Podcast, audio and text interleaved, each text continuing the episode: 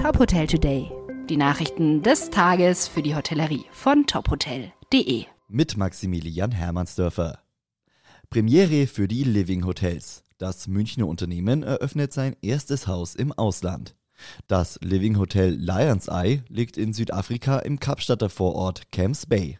Das Hotel bietet einen Blick auf die Wahrzeichen der Stadt, Zwölf Apostel, Tafelberg und Lions Head.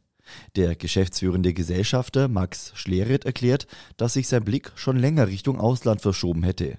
Außerdem sei die Bewegung am Markt in Deutschland in den letzten beiden Jahren nicht wie erwartet gewesen. Das Haus in Südafrika passe ideal zum Portfolio im höherpreisigen Segment.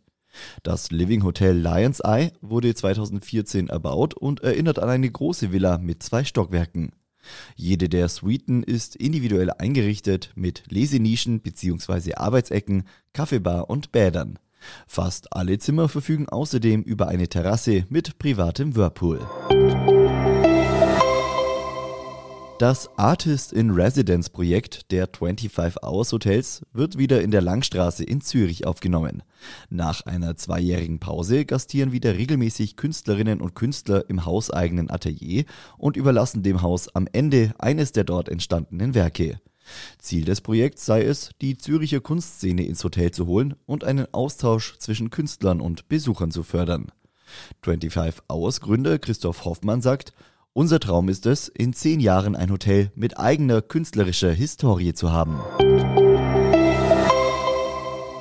Die D-Quadrat Living GmbH hat mit Das Schlafwerk ihr erstes voll digitalisiertes Hotel eröffnet.